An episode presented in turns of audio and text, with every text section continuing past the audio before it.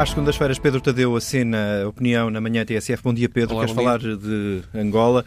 Os portugueses querem o bem de Angola? Eh, pois, não sei. Eh, o que eu sei é que os comentadores e atores políticos portugueses têm-se repetido em sentenças moralistas sobre como os políticos angolanos devem atuar. Fizeram isso no tempo da presidência de Eduardo Santos e fazem-no agora no tempo de João Lourenço. A propósito da investigação angolana Isabel dos Santos, ouvi ontem a antiga diplomata Ana Gomes dizer que as denúncias que ela protagoniza sobre o tema têm como objetivo primordial o bem do povo angolano.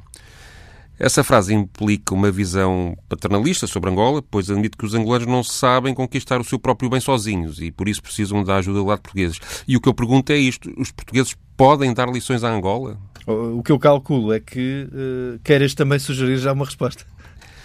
É que eu tenho muitas dificuldades em dar lições de moral a quem, através do meu país, sofreu 400 anos de colonização violenta. Tenho mesmo muita dificuldade em dar lições de moral a um povo que o meu país transformou no maior produtor de escravos de toda a história da África Ocidental.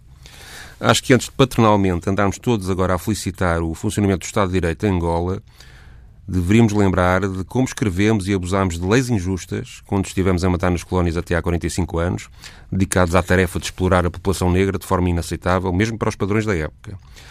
Acho que antes de andarmos a bradar que a corrupção em Angola é uma vergonha, devíamos analisar a consciência portuguesa pela manutenção de uma guerra colonial sangrenta em Angola e noutras colónias. E quantas pessoas. Eh, isto faz-me, aliás, dizer, lembrar uma coisa seguinte que vejo acontecer.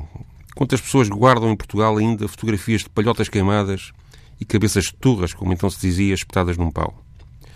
Quem é que deixou Angola no estado de guerra civil que acabaria por durar 27 anos? Não foi Portugal?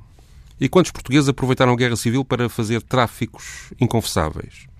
Não foi Portugal que falhou, por razões certamente compreensíveis, mas que não podem ser ignoradas, condições políticas para que os 300 mil portugueses que detinham os meios de fazer fortuna em Angola tivessem de fugir sem nada para Portugal? E quando esses meios de fazer fortuna foram abandonados, quem é que ficou com eles? Quando se pergunta pela origem das fortunas angolanas, esquece, convenientemente, que a sua formação inicial surge da saída portuguesa do país e do resultado da guerra civil que os portugueses não conseguiram impedir. Ou seja, as primeiras riquezas disponíveis em Angola foram para as mãos dos que se combatiam no país e depois para quem dirigiu e ganhou a guerra, como acontece, aliás, na formação esmagadora dos países do mundo, incluindo o nosso. Ou seja, a guerra aqui também é uma, um, uma zona de fronteira entre uh, os pecados de cada um, não é? Sim. E se, após o fim da guerra, em 2002, foi apenas há 12 anos, houve, entretanto, abusos e casos de corrupção ao mais alto nível, é claro que os responsáveis devem ser levados à justiça, não é isso que eu estou a discutir. Mas à justiça dos angolanos, não à justiça dos portugueses que tantas responsabilidades têm nesta matéria. E a hipocrisia portuguesa com o bem-estar do povo angolano ainda piora nos anos recentes, quando, no auge da crise em Portugal e quando o dinheiro do petróleo permitia a Angola ter enorme liquidez financeira, centenas de portugueses foram para lá tentar enriquecer ou oferir salários elevados à custa de um desenvolvimento económico que não beneficiou na mesma proporção a generalidade da população, o que, com a memória colonial, certamente aumentou o ressentimento nas ruas de Luanda contra o branco que desembarca de Lisboa. Ou seja, há um, um problema de entendimento entre dos dois lados, não é? De, especialmente uh, visto de Luanda. Sim, mas preocupa mais o lado de cá. Uh, porque por cá, quantos políticos, economistas, empresários, gestores, dirigentes de entidades reguladoras, banqueiros, jornalistas fecharam os olhos, foram cúmplices ou beneficiaram diretamente dos dinheiros supostamente corruptos de Angola? A justiça portuguesa fez algo de relevante sobre isso?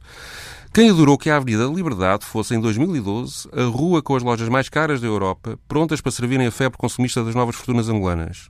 E porquê é que vejo tantos portugueses distintos, que se, alimentaram desse dinheiro angolano, a estarem agora na primeira linha das críticas aos ricos angolanos?